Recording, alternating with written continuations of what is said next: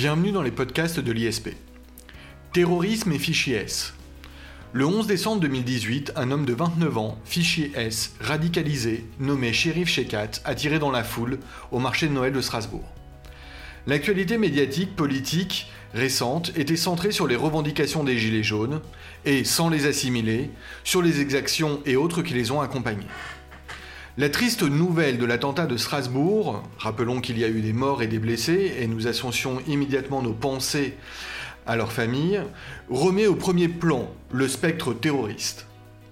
Au vrai, soulignons que le terrorisme n'avait que partiellement quitté les préoccupations quotidiennes des Français. Au cours des derniers mois, comme des dernières années, de nombreux attentats ont été déjoués par les forces de l'ordre françaises. Cette malheureuse actualité conduit à nombre de commentaires, tous plus extravagants, peu juridiques, peu sérieux, les uns que les autres. Que cela soit quant à l'emploi de la notion même de terrorisme, quant au fameux fichier S et à son utilisation, sans parler des multiples théories complétistes qui, se sont, qui ont émergé dans l'actualité récente. Pour évoquer ces questions, nous recevons Philippe Mazet et Mathieu Tori, professeurs respectivement de culture générale et de droit et libertés fondamentaux. Philippe Mazet, bonjour. Mathieu Tauri, bonjour. Bonjour. Bonjour. Alors, commençons immédiatement par nous accorder sur l'idée qu'il s'agit d'un attentat. Mais à l'heure de cette émission, la qualification terroriste n'était pas définitivement établie car les motivations du suspect ne sont elles-mêmes pas définitivement connues. Alors Philippe Mazet, pouvez-vous nous expliquer cette réserve alors qu'il semble à tous évident qu'il s'agit de terrorisme? Je crois qu'il y a deux réserves, euh, il y a deux niveaux de réserve. Le premier tient à cette affaire en particulier. Il semble que Shérif Shekat était en cavale euh, suite à un homicide commis dans le cadre d'un braquage. Donc, est-ce que ce n'est pas un geste un peu désespéré, d'une espèce de forcené euh, qui va juste crier à la Akbar au moment de. Voilà. Il était déjà dans une situation pour des choses qui n'ont rien à voir avec le terrorisme islamiste situation extrêmement euh, délicate qui peut commettre à des gestes extrêmes. Donc on réserve ça. Une sorte de massacre d'opportunité De désespoir. Euh, enfin, voilà. Les autres terroristes qu'on avait jusqu'à maintenant, certes, avaient des fichiers de droit commun assez gratinés, pour la plupart, mais n'étaient pas en fuite, recherchés par la police, qui d'ailleurs le matin même s'était présenté chez lui, euh, sur le point de se prendre 10 ou 20 ans de prison. juste Bon, mettons ça de côté, parce que ça c'est très conjoncturel, hein, très lié à cette affaire, et peut-être que le sens de votre question c'est, mais finalement, comment peut-on définir un acte terroriste Oui, hein tout à fait. Voilà, et donc mettons cette, réserve de côté. Et là j'en viens au deuxième niveau qui est peut-être le plus intéressant. C'est difficile, je, pense qu'on peut là avoir trois critères. Puis on va essayer de les passer au crible et voir si on peut parler d'acte terroriste, parce que je crois que c'est votre question. Le premier critère, le critère je dirais central, c'est un A, il s'agit de personnes qui commettent des actes qui ont pour but de terroriser la population, de créer la terreur, la panique, et généralement, ce sont soit des actes qui se font dans des lieux et à des moments emblématiques, qui fait que l'ensemble de la population peut être particulièrement terrifié par ce qui s'est passé, ébranlé, hein, et affecté, voire modifie son mode de vie parce que ça se passe à cet endroit-là, à ce moment-là. Et de ce point de vue, le marché de Noël à Strasbourg, euh, c'est assez... Euh, pendant, petite, euh, je ne suis pas sûr que ça ait été pris en compte par monsieur... Shérif Shekat. Par Shérif Shekat, mais enfin, pendant une session du Parlement européen, sachant qu'il y en a juste une par mois, trois jours par mois, le Parlement européen est à Strasbourg, et là, c'est le marché de Noël qui attire la France et l'Europe entière à Strasbourg, la ville du marché de Noël par excellence, pendant une session du Parlement européen. Donc, ça donne un retentissement euh, à cet acte qui est de nature à terroriser au moment des fêtes de Noël. Par extension, d'ailleurs, j'en reste toujours sur ce critère du, du type d'opération, on a aussi qualifié d'acte terroriste un acte qui s'adresse à des ennemis, finalement. Euh, on se rappelle de Mohamed Merah tuant un parachutiste avant de commettre son acte ignoble dans une école juive, donc l'armée française, les juifs, euh, les actions directes assassinant le patron de Renault, l'ingénieur général Autran, c'est-à-dire le patron de, l'armement en France, hein, qui était le directeur de la DGA. Donc des ennemis, finalement. Voilà. Alors de ce point de vue-là, on peut aussi considérer que Noël, euh, la fête de Noël, dans ce qui est une des capitales européennes, etc., c'est aussi s'attaquer à l'ennemi. Soit, soit c'est parce qu'il y a la foule qui s'est rassemblée au, euh, marché de Noël de Strasbourg, soit effectivement il y a la dimension symbolique de Noël. Donc l'acte, l'acte terroriste, c'est d'abord un acte qui a pour but de terroriser, et par extension, c'est un acte qui s'adresse aux ennemis d'une cause. Et, et là, pour ce critère-là, je dirais, il est doublement coché, malheureusement.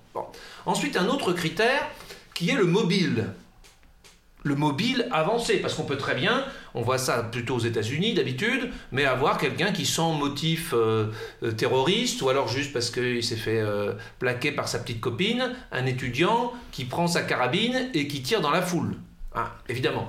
Là, le mobile, on peut penser aussi qu'il y a quand même quelque chose lié à l'islamisme radical, puisque c'est quelqu'un qui a été radicalisé et qui, au moment de commettre son geste, crie Allah Akbar. Bon, ok. Donc là aussi, on peut discuter, mais on peut considérer qu'on coche le deuxième critère, malheureusement.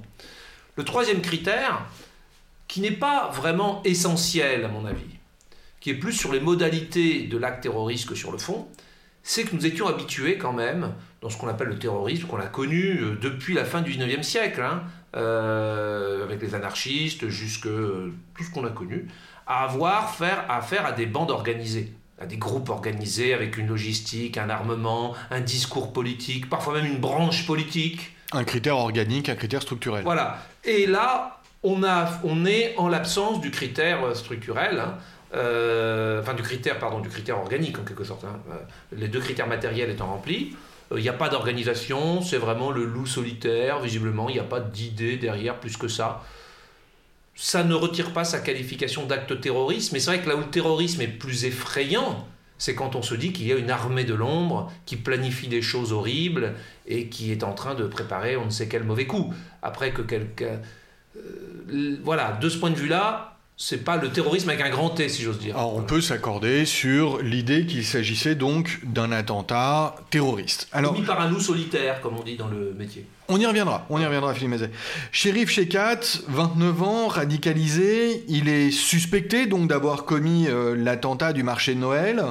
On dit suspect en raison euh, du principe de la présomption d'innocence, mais est-ce que cette présomption d'innocence a encore un sens ici, Mathieu Tori alors d'abord, il faut rappeler ce que c'est que la, présomption d'innocence. Initialement, c'est un principe purement procédural. Hein. C'est l'idée que la personne est présumée innocente jusqu'à ce qu'elle ait été déclarée coupable par un juge. Euh, et effectivement, il y a une forme de subjectivisation de la présomption d'innocence, depuis notamment la loi de 2000 sur la présomption d'innocence. C'est le droit de n'être pas présenté coupable, notamment dans les médias et qui est aujourd'hui euh, protégée, notamment dans le Code civil. Euh, cette présomption d'innocence, effectivement, elle est forcément mise à mal lorsque on vous dit que le suspect numéro un d'un acte aussi euh, médiatisé et terrible que celui dont nous parlons a été commis par telle personne. Mais vous remarquerez que dans la presse, on parle, alors on peut penser que c'est une simple pudeur sémantique, mais on parle bien du, de l'auteur présumé de l'attentat et non pas de l'auteur de l'attentat. Alors, juridiquement, le fait de le présenter simplement comme présumé coupable ou euh, suspecté, cela suffit à sauvegarder donc la présomption d'innocence de shérif Shekat. Oui, ça suffit à la sauvegarder. Alors après, évidemment, on comprend bien que euh, c'est un peu factice dans l'esprit de la plupart des gens. Il est euh, celui qui a tiré sur la foule et commis un acte dont la qualification de, terrorisme euh, restera toutefois à établir, comme on l'a dit il y a un instant. Et puis, il ne faut pas oublier deux points supplémentaires. C'est que la présomption d'innocence trouve face à elle d'abord les intérêts de l'enquête, puisqu'ici, on a diffusé le portrait de cette personne et on a euh, donner son identité pour permettre son arrestation, donc ce n'est pas une violation du secret de l'enquête comme parfois ça peut arriver. Il est arrivé que la presse parfois révèle le profil ou le nom ou même la photo d'un suspect contre euh, la volonté euh, des enquêteurs, ce qui n'est pas du tout le cas ici. Et puis après, il y a aussi bien évidemment les questions relatives au droit à l'information. Oui, là il y a une vocation policière à la, à la démarche de diffuser son nom, sa photo. Il n'en demeure pas moins peut-être que... On peut aussi euh, se placer peut-être sous l'angle du droit à l'information du public et se dire que le public, une fois averti, a le droit de se faire son opinion à partir de cette information. Et l'information peut être présentée euh, justement de manière très affirmative, euh, conduit à une culpabilité subjective populaire. Oui, sans doute, mais euh, une fois de plus, je pense qu'il faut aussi raisonner en termes d'efficacité, c'est-à-dire que les services de police, avant de décider, c'est ce qui s'est produit, hein, il y a eu un laps de temps, d'ailleurs ça a soulevé des questions, pourquoi est-ce qu'on n'a pas euh, tout de suite divulgué euh, le portrait, le nom de, cette personne, alors que très vite on l'a identifié?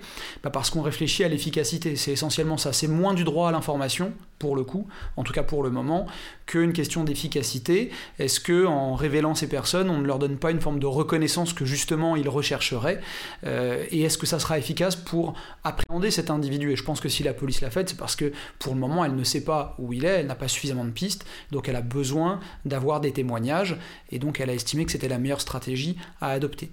Donc on est bien d'accord, il n'y a pas ici de violation euh, de la présomption d'innocence. Il n'y a pas ici non plus de violation du secret de l'instruction, contrairement à ce que euh, eh bien, un avocat a pu dire euh, tantôt ce matin sur une chaîne de télévision d'actualité 24 heures sur 24. Tout à fait. D'accord. Alors, excusez-moi, Jacob Bérébi. Je remercie beaucoup Mathieu Tori pour cet éclairage juridique. J'ai l'impression qu'il y a aussi dans ces affaires de dénomination ou non des éléments qui sont pas seulement juridiques mais qui sont, je dirais, de l'ordre du symbolique ou du culturel ou du politique. Euh, il y a deux C'est-à-dire, Philippe Mazet? La première chose, euh, il y a 3-4 ans, au moment des, terribles attentats de 2015-2016, on évoquait l'idée selon laquelle les médias ne devraient pas trop faire de publicité au nom des auteurs, parce que pour les djihadistes, le fait que leur nom soit prononcé comme ayant commis des actes euh, de djihad était une forme de glorification.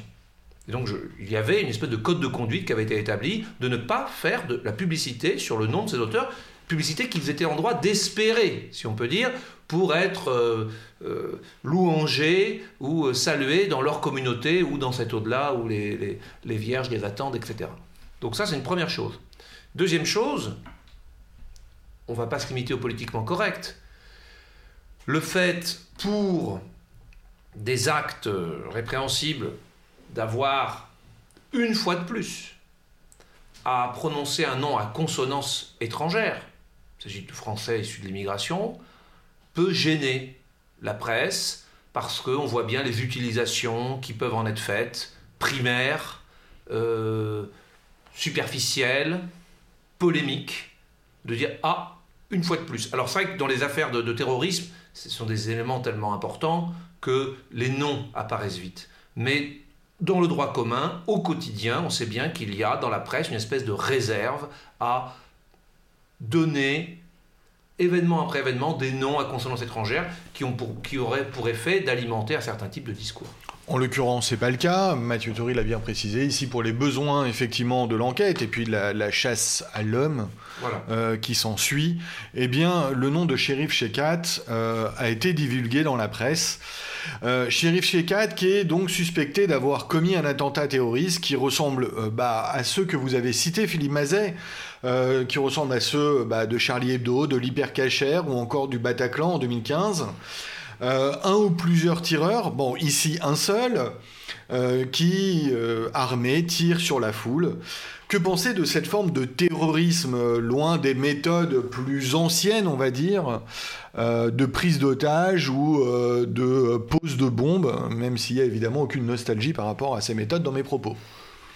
Moi, je crois, enfin, excusez-moi de vous contredire, je pense que cet attentat de Strasbourg se distingue beaucoup de ceux qu'on a connus en 2015-2016 pas de préparation lourde, pas de logistique. On se demande encore, même si c'est pas euh, un homme acculé finalement qui, fait un geste de désespoir, c'est peut-être un coup de folie, peut-être prémédité, mais en tout cas, il n'y a pas d'organisation lourde derrière, à la différence des grands attentats, je dirais, qu'on a connus euh, précédemment. D'ailleurs, je constate que quelques mois après Charlie Hebdo ou le Bataclan, on entendait régulièrement que telle personne avec une hache s'était jetée sur des militaires de l'opération Sentinelle devant Notre-Dame, qu'il avait été abattu, que tel autre, rue de Rivoli, juste à côté du Louvre, avait été abattu aussi au moment où il criait à l'Akbar, allait sortir une arme. Et finalement, c'était considéré comme des événements périphériques par rapport aux grands attentats organisés. Et là, comme on n'a plus, et Dieu merci, de grands attentats qui montrent une organisation, etc., l'attention, le statut qu'on accorde à ce genre d'événement est très différente de celle qu'on accordait il y a encore trois ans. Je, fais juste cette remarque. Alors, je, vous entends, il en demeure pas moins que, euh, eh bien, euh, finalement, ça implique aussi que la terreur peut venir de partout. On pensait pourtant euh, pouvoir croire, à, tort, qu'avec la chute de Daesh et de l'État islamique, qu'on pouvait s'estimer plus en sécurité, effectivement, qu'en 2014 ou 2015. Il apparaît qu'il n'en est rien. au vu de cette actualité, surtout face à ce terrorisme que l'on dit interne par rapport au terrorisme externe. Bon, je ne voudrais pas dire de choses qui soient inconvenantes et indécentes, parce que ce qui s'est passé à Strasbourg est terrible, et, vous l'avez dit, il faut qu'on pense aussi aux, personnes qui souffrent, ou qui ont disparu, et à leurs familles, à leurs proches, ça évidemment. Simplement, euh, ce qu'on peut se dire, c'est qu'on n'a pas eu droit en 2018 à ce qu'on nous avait promis. On nous avait promis qu'après la chute de Mossoul, on verrait revenir en Europe des nuées de djihadistes aguerris, formés, euh, déjà en, en unités préconstituées, qui avaient combattu sur le terrain, et qu'en Europe, ils allaient faire un carnage. Et là, on parlait d'une véritable guérilla, avec des opérations d'ampleur, etc. Euh, on ne les a pas vus, Dieu merci. Euh, on nous disait justement que la chute de Daesh allait être bien pire en termes de terrorisme, parce que le théâtre d'opération n'était plus en Syrie, en Irak, il allait être chez nous on n'a pas vu cette menace euh, se produire, fort heureusement, et pourvu que ça dure. Voilà, c'est juste quand même ce que ça m'inspire plutôt. Oui, certes, sauf que ça peut aussi vouloir signifier que eh bien, l'acte terroriste est beaucoup plus facile à réaliser parce que euh, n'ayant pas besoin de moyens organiques, comme vous l'avez souligné, et donc l'acte terroriste peut venir de partout. Pardonnez-moi, mais c'est ce type d'acte qui est plus facile, c'est-à-dire euh, consistant euh, avec, un, avec une arme attirée dans la foule. c'est un acte qui est facile pour un individu isolé qui a une arme, même si on, discute quand même cette idée hein, du fameux loup solitaire, on dit toujours qu'il y a nécessairement des formes de complicité qui peuvent exister. Alors là, ce sera l'enquête de le déterminer, mais c'est à la fois plus facile par rapport à ce type d'acte, et c'est plus complexe justement pour, euh, pour, des actes plus élaborés, euh, où là, euh, qu'on ait un afflux de gens qui reviennent de théâtres de guerre, comme, comme en Syrie par exemple, c'est une chose, mais ensuite, il faut organiser un attentat. Il ne suffit pas de revenir de Syrie pour être tout de suite en situation de, prodiguer, de produire un attentat. Il faut retravailler avec des réseaux que souvent on a perdus parce qu'on n'était plus en France. Et puis, il faut quand même échapper à la surveillance, parce qu'on peut imaginer quand même que les services de renseignement ont un œil, et probablement plus qu'un œil, sur ce type Donc avant qu'ils puissent se reconstituer en réseau et organiser quelque chose de plus abouti, c'est compliqué. C'est bien pour ça que euh, moi je ne suis pas rassuré, euh, contrairement à ce que disait Philippe Mazet tout à l'heure, mais plutôt plus inquiet, parce que c'est plus ce type d'acte qui risque de se produire, euh, de quelqu'un qui tire comme ça dans la foule, sans préparation particulière. Mathieu Thury, vous me faites une parfaite transition. Euh, le suspect était connu euh, de la justice et des services de police, euh, d'origine algérienne. On a dit, il a 29 ans. Il a commis depuis l'âge de 16 ans un grand nombre d'infractions de droit commun en France, en Suisse, en Allemagne, ce qui l'a conduit à être condamné à 27 reprises. Il a passé 4 années en prison. Il était fichier S c'est presque incroyable euh, d'imaginer qu'il a pu euh, commettre euh, cet attentat. Alors Mathieu Tori, qu'est-ce que, qu'est-ce que le fichier est? Qu'est-ce que ce fichier devenu si célèbre malheureusement au cours des dernières années? Alors d'abord, effectivement, vous avez parlé de deux choses qu'il faut bien distinguer. Il y a des condamnations pénales pour euh, qui résulte de décisions de justice, c'est-à-dire que la justice a considéré qu'il avait commis un certain nombre d'infractions et a prononcé des peines euh, pour le sanctionner. Et ça pose la question de, euh, de la répression, de son efficacité, de son caractère suffisant, qui est un autre débat. Je ne dis pas qu'il n'est pas intéressant, mais c'est un autre débat. Et après, il y a la question... On y viendra après, si vous voulez. Voilà, mais après, il y a vraiment la question de la fiche S. La fiche S, ça fait partie, elle fait partie d'une catégorie plus large, d'un fichier des personnes recherchées pour se donner un ordre d'idée, il y a à peu près 400 000 personnes dans le fichier euh, des personnes recherchées. Euh, vous allez trouver des catégories variables, donc bien sûr il y a les fichiers S, mais vous avez aussi euh, les mineurs fugueurs par exemple, qui sont fichiers M. Vous avez les fichiers T, c'est les débiteurs du trésor public. Vous voyez, donc il y a une catégorie considérable de personnes qui sont dans ces fichiers, 400 000 personnes.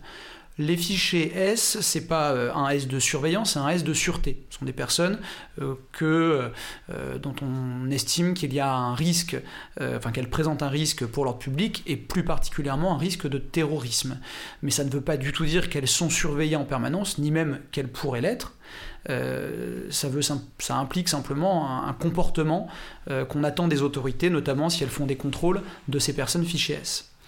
Il faut savoir que parmi les personnes fichées pardonnez-moi, je, finis juste là-dessus, euh, il y en a à peu près la moitié qui euh, sont suspectés d'avoir des euh, liens ou des appartenances avec des mouvances islamiques. Et euh, l'autre moitié peut correspondre à d'autres hypothèses, par exemple des sympathisants du PKK, ça peut être des, de l'ultra-droite, de l'ultra-gauche, des, des, hooligans aussi. donc il faut savoir que le pédigré, si j'ose dire, de ces individus est quand même assez variable. C'est une catégorie très composite, la catégorie du, du fichier S. Alors combien vous avez dit qu'il y avait de personnes présentes sur ce fichier S? Alors sur le fichier En tant que tel, euh, à ma connaissance, il y en a environ 30 000 à peu près. Et le fichier euh, de, des personnes recherchées, lui, c'est 400 000. D'accord. Mais alors, on comprend, donc merci de votre éclairage sur ce contenu et sa raison d'être du fichier S. Euh, mais à bien comprendre son utilité, c'est un outil de prévention, c'est un outil de répression, les deux non, c'est uniquement un outil de prévention. Il n'a pas d'autre vocation que euh, à permettre euh, de prévenir d'un certain nombre d'actes, notamment des actes de terrorisme. Mais il n'a absolument pas de caractère répressif et euh, il n'est pas consécutif à une condamnation. Vous pouvez être fiché sans jamais avoir été condamné de votre vie, simplement parce que vous avez sympathisé avec une personne qui elle-même est suspectée de radicalisation. Donc là, shérif Shekat était fichier S suite à sa radicalisation. Tout à fait, indépendamment de ses condamnations, euh, on a constaté une radicalisation religieuse, et parce qu'il y a une telle radicalisation, il est fiché S, euh, étant entendu hein, qu'au sein du fichier S, vous avez plusieurs catégories, je crois qu'il y a 16 catégories au sein des fichiers S de 1 à 16.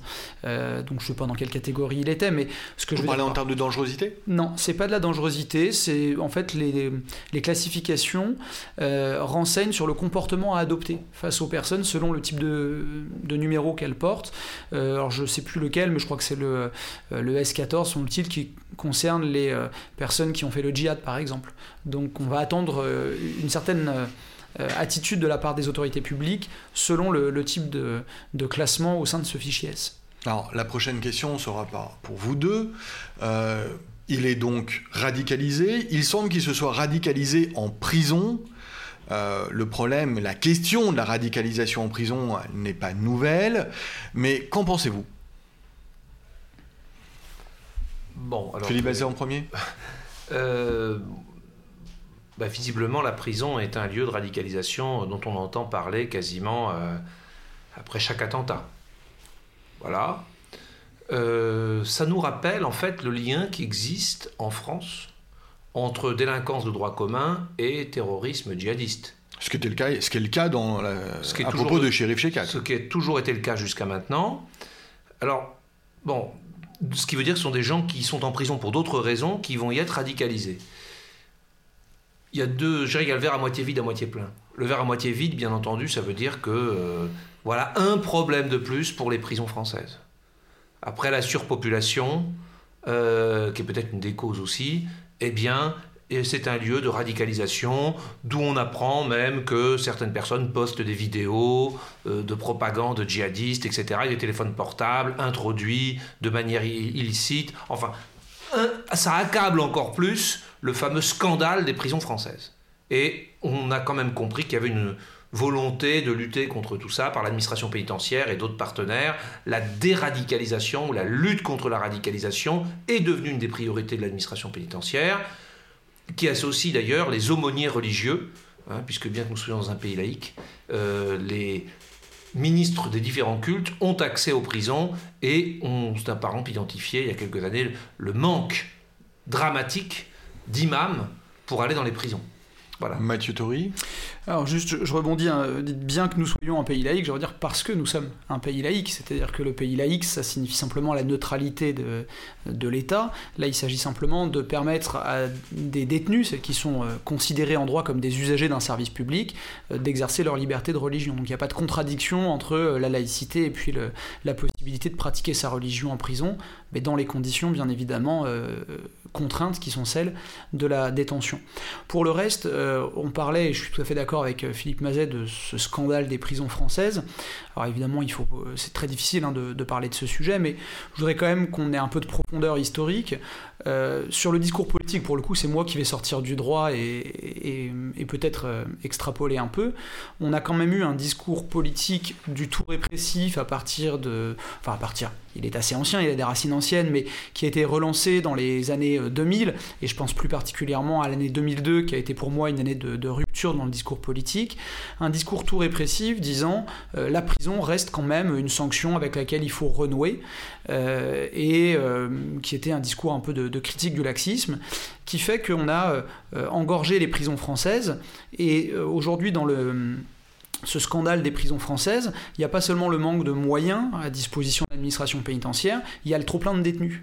Et le trop-plein de détenus est une des conséquences, à mon sens, de cette politique qu'on a eue, euh, où aujourd'hui euh, on constate que certaines personnes vont en prison pour des peines très courtes et ressortent bien pire que lorsqu'elles sont entrées euh, en prison, où elles ont noué un réseau et où elles ont appris à devenir des délinquantes niveau supérieur.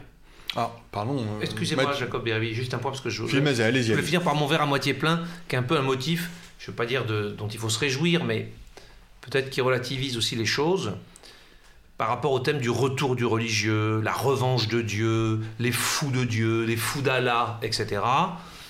Euh, je constate que les personnes qui commettent des actes terroristes criminels ont un passé délinquant, voire très délinquant, voire criminel. La religion devient ensuite peut-être un nouveau but, une nouvelle modalité d'action, etc. Mais ça veut donc dire, et d'où, le fait qu'ils se recrutent parmi les criminels, ou parmi les, délinquants.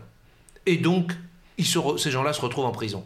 Ça veut donc dire que le mythe, le cauchemar selon lequel quelqu'un de tout à fait normal serait tout à coup hypnotisé, illuminé par un discours religieux et deviendrait du jour au lendemain quelqu'un qui va se faire sauter avec une, une bombe ou qui va tirer dans une école sur des enfants, on ne l'a pas encore vu.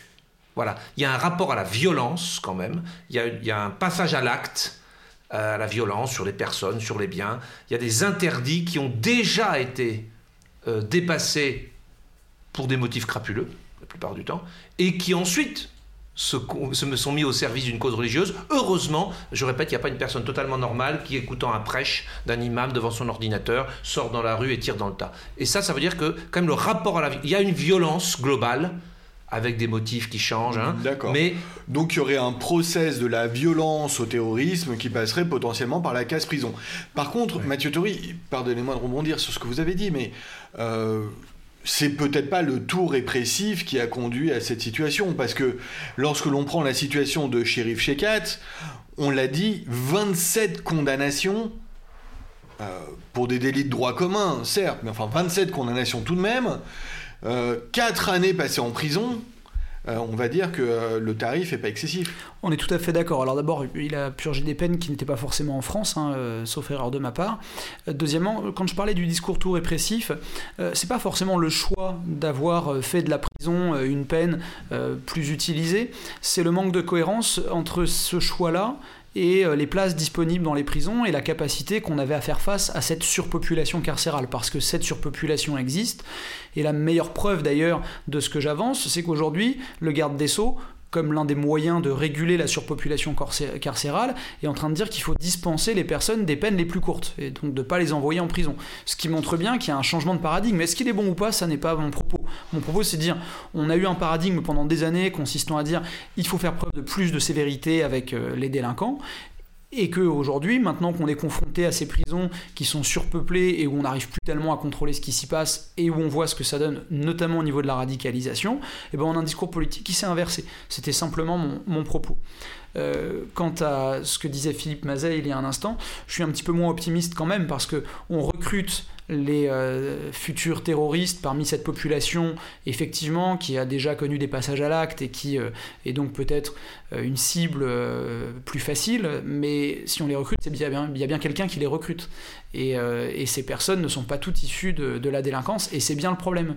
les salafistes, notamment, bah, vous en avez plein qui n'ont jamais fait de prison, mais qui réussissent, ou qui ont pu réussir à recruter en quelque sorte, et effectivement, après, ils savent où recruter, mais il y a bel et bien quelqu'un qui les recrute. Oui, alors d'ailleurs, vous avez tout à fait raison, Mathieu Tori. D'ailleurs, on connaît assez bien aujourd'hui, euh, les criminologues en tout cas, le processus finalement qui fait qu'on passe du, droit commun à la délinquance djihadiste. En fait, il y a deux éléments. D'abord, il y a un élément que je qualifierais personnellement de, je dirais, néo-prolétarien. Quelque chose finalement qui fait assez écho à, à ce qu'on a connu pour la, au 19e siècle, par exemple, euh, de personnes qui se disent la société est soumise à des dominants, les Français de souche, des grandes villes, de Paris, qui ont fait des études, etc. Et nous, les euh, petits beurs de cité, etc., nous sommes des dominés. Nous sommes les descendants d'ailleurs de, des colonies françaises, nous étions déjà dominés par la France coloniale, etc. Et nous sommes finalement des déclassés dans cette société, des relégués, nous n'avons aucune place, et donc, plutôt que de se soumettre, on va se révolter contre cette société. Je dirais que c'est un mécanisme un peu d'extrême gauche, finalement. Hein, de l'ouvrier ou du, euh, qui souffre, euh, du relégué, du pauvre, qui dit je vais faire la révolution, je vais, je vais lutter contre cette société injuste et contre ceux qui détiennent son pouvoir. On va transformer cette société. Donc là, il y a un côté révolte. Révolte. Et il y a un autre aspect assez antinomique avec ça, qui est plutôt de dire j'ai fait des bêtises. J'ai vendu de la drogue, j'ai volé, j'ai tué, j'ai voilà.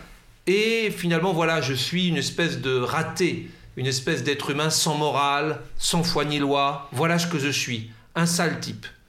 Et il y a peut-être possibilité de redevenir quelqu'un qui a une valeur morale par la religion, par la soumission à la loi de Dieu, à la volonté de Dieu. Et donc plutôt là, une idée de, de rémission, finalement, morale, spirituelle, par l'adhésion sans réserve à la religion. Et tout ça, tout ça, excusez-moi, par rapport à des jeunes donc, qui ont fait des bêtises, donc qui sont issus de certains milieux, qui ont fait certaines bêtises, etc., tout ça se mélange, sont deux éléments très disparates, mais qui finissent par amener au terrorisme djihadiste. Messieurs, je veux qu'on ait des propos très clairs. Euh, je ne pense pas qu'il est possible de trouver une quelconque excuse euh, à ces terroristes.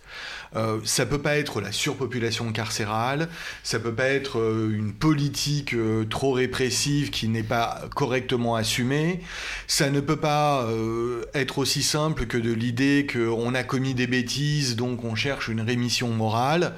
quant à la ghettoisation des pauvres petits délinquants, tous ces arguments-là sont des arguments de circonstance, mais concrètement, on a en face euh, de nous, enfin précisément, est en cause ici euh, quelqu'un qui était donc qui a été condamné à 27 reprises, qui était fichier S, on le savait radicalisé.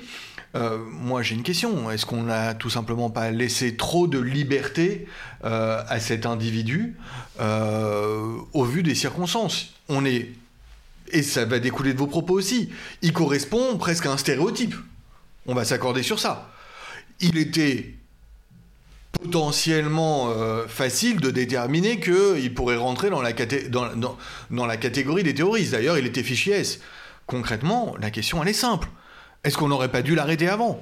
Est-ce qu'à partir du moment où on sait qu'il correspond à un stéréotype, on ne lui a pas accordé trop de liberté en le considérant comme un individu lambda, Mathieu Tory alors, une fois de plus, hein, alors d'abord, je voudrais revenir sur un, terme que, vous avez utilisé. Euh, il n'a jamais été question de parler euh, d'excuses ni d'un critère permettant d'expliquer ou de justifier un acte de terrorisme, mais simplement de facteurs. Voilà, les facteurs qui peuvent euh, conduire à ce que les actes de terrorisme puissent se développer, alors que finalement, il y a eu une période pendant laquelle en France, on a été relativement épargné. Donc, il y a bel et bien des facteurs qui ont pu conduire à cette, euh, à cette évolution. Mais ça ne veut pas dire que ce sont des excuses, ni même qu'on ait un seul argument ou un seul critère qui permettrait à lui seul de tout régler. Mais je maintiens que c'est plus facile de surveiller et de lutter contre la radicalisation quand il y a un encellulement individuel qui est respecté, plutôt que lorsqu'il y a 3-4 euh, détenus par, euh, par cellule et que l'administration pénitentiaire est totalement débordée. Et on sait que c'est le cas aujourd'hui. Il faut demander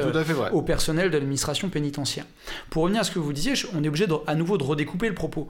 Euh, votre question, en fait, il y en a deux. C'est un, est-ce que la justice a été trop laxiste, la justice pénale Et deux, est-ce que, parce qu'il était fiché on a bien fait de le laisser en liberté? Je crois que c'est extrêmement important de distinguer les deux questions, euh, en tout cas d'un point de vue juridique. Après, on peut bien sûr avoir une autre approche, mais d'un point de vue juridique, c'est essentiel. C'est le répressif, le préventif.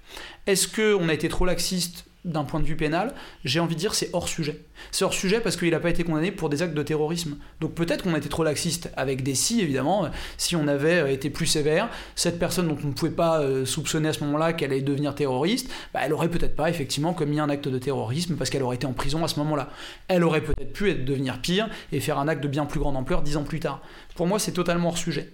Le vrai sujet, en revanche, il est sur la fiche S. Cette personne sort de prison, elle présente les facteurs de fragilité que Philippe Mazet a très bien expliqué tout à l'heure. Euh, le stéréotype dont vous parliez, on va dire hein, qu'on est euh, surpris a posteriori quand on vous dit cette personne a fait un attentat, elle a été condamnée 27 fois, elle était fichée S. Le premier réflexe qu'on a, c'est de dire comment cette personne peut être en, circulation et on n'est vraiment pas surpris. Mais je renvoie à ce que je disais tout à l'heure. Le problème, c'est qu'on ne parle que de l'inscription sur un fichier qui peut concerner des personnes fort différentes les unes des autres et donc, finalement, la seule vraie question que vous posez, c'est est-ce que on doit priver de liberté les personnes qui sont fichées Pour moi, c'est la, seule hypothèse, c'est-à-dire euh, enfermer les personnes. Comme le proposent certains hommes politiques. Comme le proposent certains hommes politiques. Voilà la, question. Donc, dans ce cas, voilà, il ne faut pas hésiter à, mettre les pieds dans le plat. Et après, chacun aura son avis. C'est est-ce qu'une personne qui est fichée du fait qu'elle est inscrite sur un fichier, euh, a vocation à être détenu Si oui, selon quelle forme Avec quelle garantie Pendant combien de temps Et euh, là, je pense qu'on peut ouvrir euh, le débat.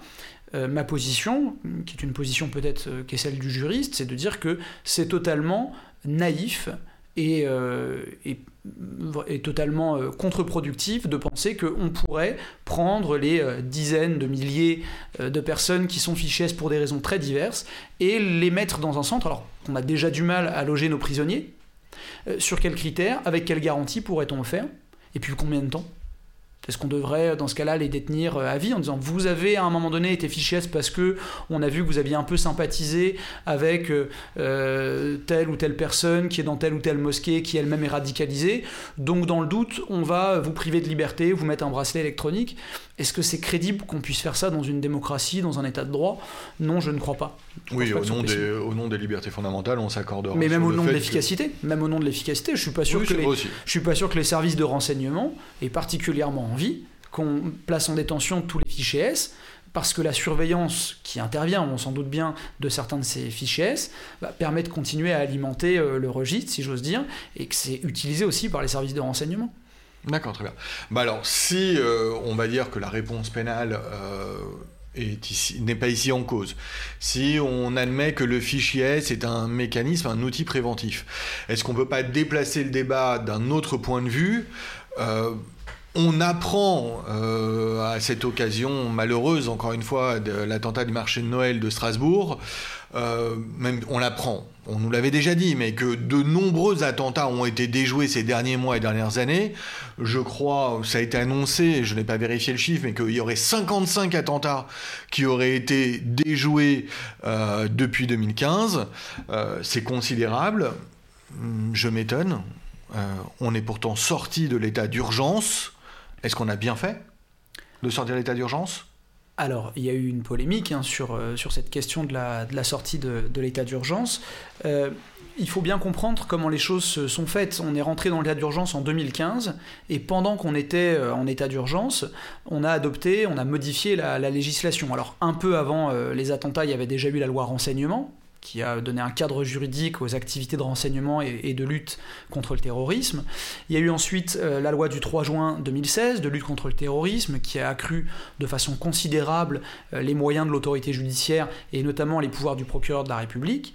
Et puis, lorsque le président de la République a dit on sort de l'état d'urgence, a été adoptée une loi du 30 octobre 2017 qui a introduit dans le droit commun des mécanismes très proches de l'état d'urgence, mais recentrés sur le terrorisme. Et on pense notamment aux visites qui sont en fait l'équivalent des anciennes perquisitions administratives, ou des mécanismes très proches de l'assignation à résidence.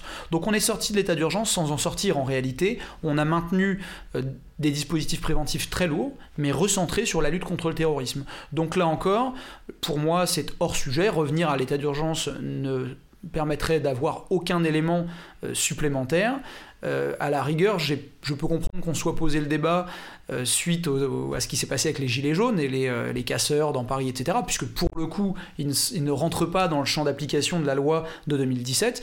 Mais pour ce qui concerne le terrorisme, aujourd'hui, le cadre législatif est particulièrement adapté. Il ne faut pas sous-estimer le travail considérable qu'a fait le législateur depuis maintenant trois années. D'accord, d'un point de vue juridique, on vous entend. Euh, Mathieu Tory, Philippe Mazet sur ce point? Moi, je crois que, comme l'a dit Mathieu Tory, euh, c'est juste des mots.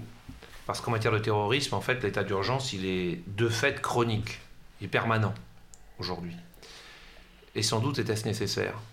Moi, je suis assez euh, intéressé par le fait que la population française soit assez mature sur ces sujets. après les attentats du Bataclan, il y avait cette idée, ben, on va continuer de sortir. Ils vont pas nous empêcher de vivre comme on a envie de vivre. On va continuer à aller au restaurant, aller au spectacle, etc. C'était très présent dans la société française. Ces gens-là ne vont pas nous imposer. Voilà. Et je pense que je n'entends pas depuis deux jours, trois jours, de polémique plus que ça. Un individu isolé, euh, un fou, un, un illuminé. Ça, peut, ça fait partie des risques de la vie. Il n'y a pas en France une volonté. Pardonnez-moi, Philippe je vous interromps. Je, je, vais parler de mon cas. Ouais. Euh, je vais avouer quelque chose euh, et je prie euh, chacun de nos auditeurs de, de, bien comprendre ce que je veux dire et je ne minimiserai pas la gravité de mmh. ce qui vient de se passer à Strasbourg. Mais pour ma part, je vais être totalement transparent, j'étais en train de regarder un match de football. Euh, ça ne nous surprend pas de vous, Jacob Derby. ça ne nous surprend pas de vous, malheureusement. J'étais en train de regarder un, match de football au moment où euh, eh bien, on a appris euh, bah, par notification sur nos téléphones l'attentat au marché de Noël de Strasbourg. je suis intimement persuadé qu'il y a 4 ans, 5 ans, lorsque les attentats, Charlie Hebdo, Hyper Cacher, Bataclan et autres malheureusement sont survenus. J'étais horrifié, je passais euh, tout de suite sur les chaînes d'infos, euh, je voyais la préoccupation euh, de tout mon entourage, de tous, etc.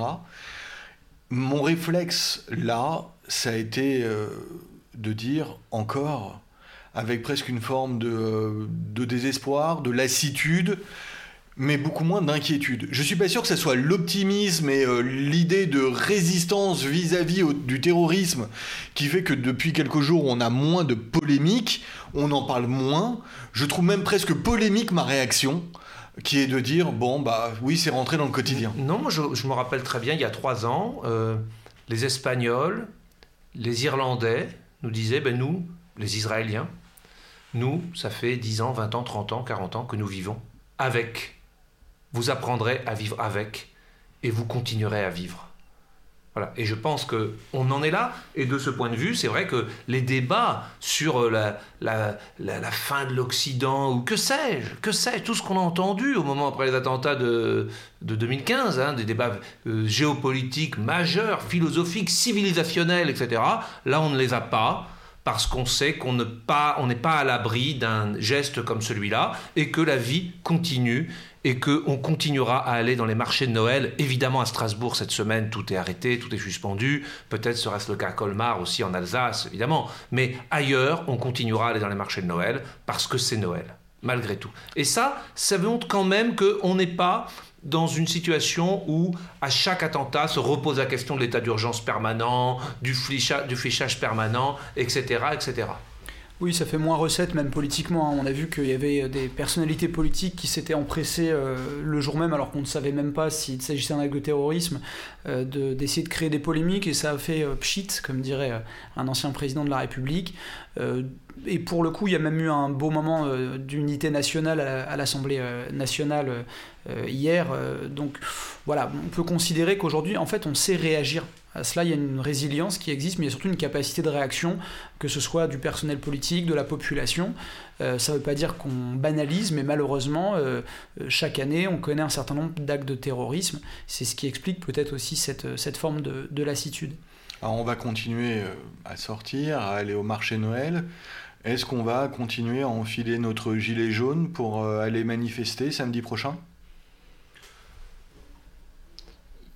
Euh, il est certain que euh, les choses ont un peu changé, le rapport à la sécurité, aux vrais problèmes de sécurité, aux vrais risques euh, qui pourraient exister pour la sécurité des Français par rapport à d'autres qu'on pourrait éviter.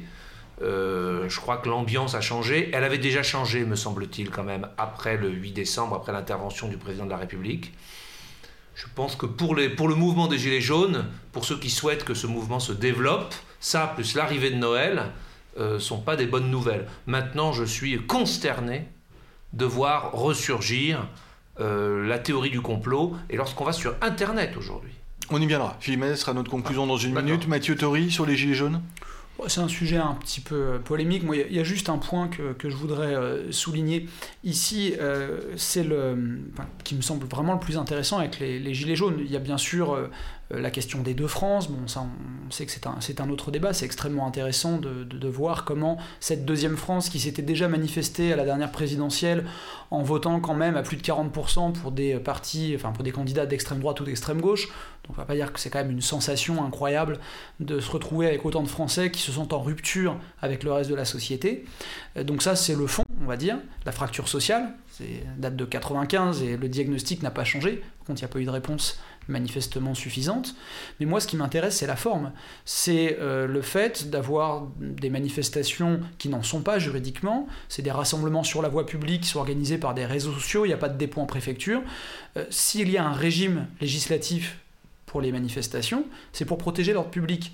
Pas seulement pour les Parisiens, mais, parce que je parle du cas de Paris, mais pour les manifestants eux-mêmes. Et là, on est en train de se rendre compte des limites, c'est qu'on ne maîtrise rien, on ne sait pas où les gens vont se réunir, quand, comment, il n'y a pas de chef de file, il n'y a pas d'organisation par la préfecture, et aujourd'hui, on a des policiers qui sont à bout parce qu'ils doivent gérer cette situation, plus le risque de terrorisme, et donc la question, c'est pas est-ce que le mouvement des Gilets jaunes doit s'arrêter, parce que ça c'est un choix démocratique et citoyen, euh, qu'on mette un gilet jaune, qu'on revendique, qu'on manifeste, qu'on fasse grève, euh, on peut comprendre qu'il y ait des motivations profondes dans la société euh, notamment au regard des inégalités qui, se creusent, mais après la manière dont ça se fait interroge quand même, et il faudra peut-être qu'il y ait une responsabilisation de se dire notre cause est juste, mais est-ce que la manière dont on porte notre cause est juste? C'est un autre problème.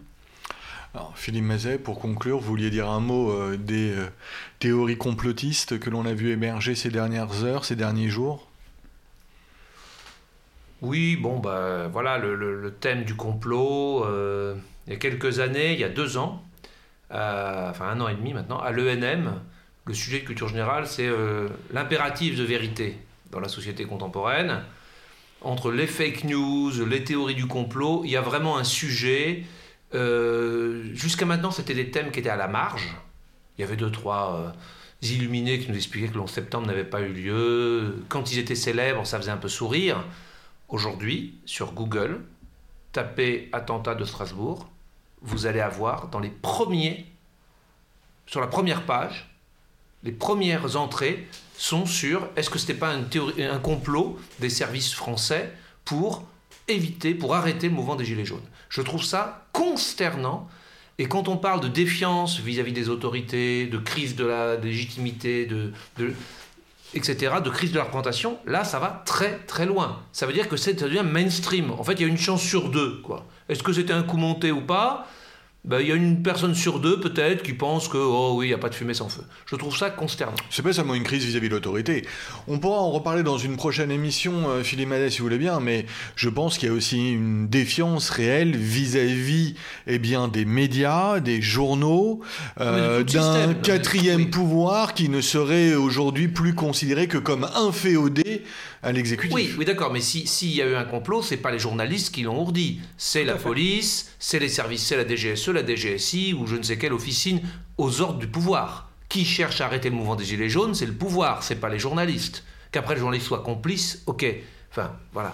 On en reparlera, Philippe Mazet. Mathieu Tori, un mot pour euh, conclure? Oui, non, je me demande toujours si c'est, mm, le, enfin, quelle est la part d'évolution de, de, de, l'opinion euh, dans, dans, ces phénomènes et quelle est la part euh, des, de l'impact des réseaux sociaux qui créent une caisse de résonance euh, j'ai l'impression, enfin, je pense qu'il y a des gens sous cap qui à une époque pouvaient penser que tel ou tel point euh, de l'histoire était euh, exagéré et qui était complotiste, mais qui ne pouvaient pas trop le dire et qui n'osaient pas le dire et qui n'avaient pas l'instrument pour le dire.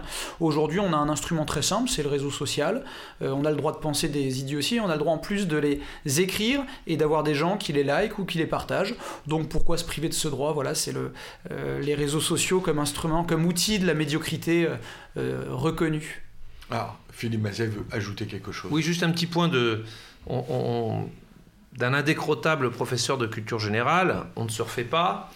Euh, ces jours-ci, il y a quelques jours avant Strasbourg, on parlait des conséquences économiques des Gilets jaunes. Les 10 milliards de mesures annoncées par le président, plus le fait que les magasins n'avaient pas fonctionné, ne serait-ce qu'à Paris, le 1er décembre et le 8 décembre. On verra ce qui se passe le 15 voilà, des conséquences économiques. Là, sur Strasbourg, toutes les festivités sont arrêtées, le marché de Noël est suspendu, etc. Oui, avec un ministre, euh, Bruno Le Maire, qui fait une sortie pour dire que l'on a perdu 0,1 point de croissance. Voilà, tout ça nous ramène quand même à quelque chose que les étudiants de culture générale savent, c'est que depuis en gros le 11 septembre 2001, Bien sûr, on est dans un monde de mondialisation économique et le tout économique semble être la loi, la loi du marché semble être la loi universelle.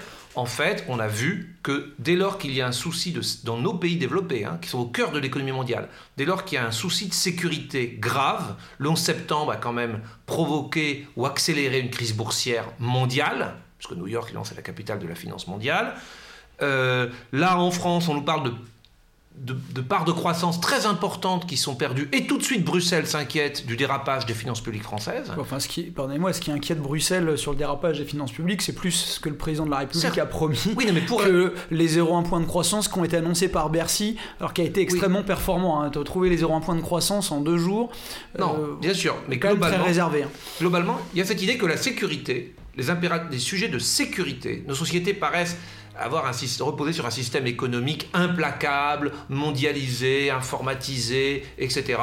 Un grain dans la machine, notamment un souci de sécurité, des manifestations, un attentat, etc., on voit à quel point, très vite, ça dérape, et à quel point les enjeux de sécurité, finalement de sécurité au sens le plus classique du terme, hein, ordre public, sécurité publique, sont en fait majeurs. Voilà tout Merci messieurs, merci Philippe Mazet, merci Mathieu Tori. Euh, on conclura euh, cette émission tout simplement en réaffirmant que nous nous associons euh, par la pensée et par l'amour à toutes les victimes eh bien, des attentats, et pas seulement de Strasbourg, mais des dernières années. Merci, au revoir.